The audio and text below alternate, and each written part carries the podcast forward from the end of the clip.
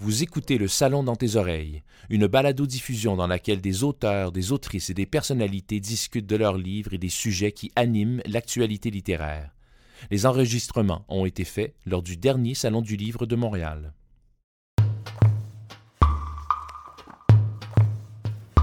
Ray était le seul de nous trois à l'avoir déjà fait. L'été d'avant, il avait couché avec Nadine, son ancienne gardienne qui avait six ans de plus que lui. Il l'avait croisée par hasard dans l'autobus.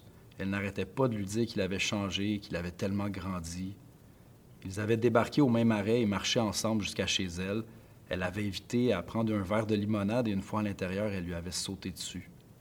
Ils avaient baisé à quatre pattes sur le plancher de la salle de bain. J'avais entendu l'histoire au moins dix fois et je connaissais tous les détails.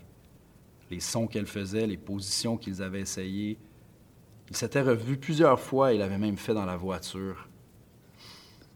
Depuis ce temps-là, on considérait Ray comme un gars d'expérience. Il était notre mentor, une vraie légende du sexe. Ben, mon livre s'appelle Mon Faux. C'est un roman euh, jeune adulte qui s'adresse aux 16 ans et plus. Euh, ça raconte l'histoire d'un garçon qui s'appelle Manu, euh, qui vient de couler son secondaire 5. il y a aussi ses deux amis, Thierry et Ray. Fait que c'est ben, trois garçons qui, sont, qui font des mauvais coups, qui sont un peu croches, tout ça un soir, euh, ils, ont une idée euh, de génie, ils décident de voler une voiture et de partir euh, sur la route afin de perdre leur virginité. donc, c'est ça. Évidemment, ça ne se déroulera pas comme prévu. ben, c'est ça. Un livre qui parle de, je masculinité, de, de, culte de la virilité et aussi de vulnérabilité masculine.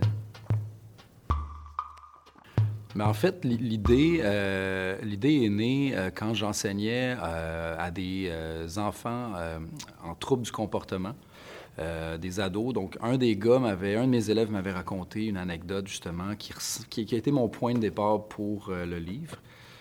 par la suite, c'est sûr que j'ai vraiment extrapolé. Honnêtement, l'histoire n'a rien à voir avec l'anecdote que l'élève m'a racontée au début. Euh, puis c'est aussi, j'avais le goût de parler de, si on veut, cette vulnérabilité-là qu'on a quand on est ado, puis qu'on essaie de cacher. Tu qu'on, que moi, j'ai vécu que moi, j'ai vécu ça quand j'étais adolescent aussi, là, essayer d'avoir l'air d'un dur ou d'avoir l'air cool, mais en dessous, de, de se sentir un peu différemment. Donc, de, euh, c'est un thème que j'ai voulu explorer à travers le livre une rencontre qui a été importante pour moi, en fait, c'est quand j'étais à l'université que je suis allé voir euh, la pièce euh, La trilogie des dragons de Robert Lepage. Je me souviens euh, que j'avais été vraiment épaté de voir à quel point ce show de théâtre-là ressemblait pas aux autres shows de théâtre que j'avais vus avant.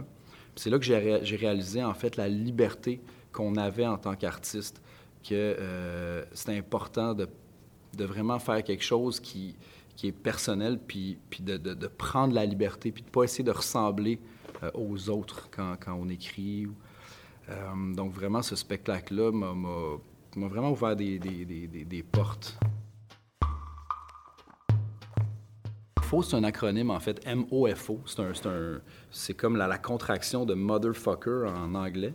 Euh, donc, c'est un terme qui est, qui est utilisé parfois dans le slang aux États-Unis. Euh, donc, c'est à la fois, euh, c'est une insulte au départ, mais aussi, ça peut être une façon, euh, une petite marque d'affection, mettons, pour appeler quelqu'un, là, hey, salut mon faux, quoi de neuf, tu sais. Puis j'avais le goût d'explorer un petit peu l'insulte comme marque d'affection chez les gars. Souvent, les gars, on a tendance à s'insulter pour se dire qu'on s'aime. C'est un peu, un peu curieux, mais on, fait ça parfois. Euh, donc le titre euh, représente, si on veut, euh, cette façon de parler-là qui, est assez typique aux, adolescents et aux hommes en général.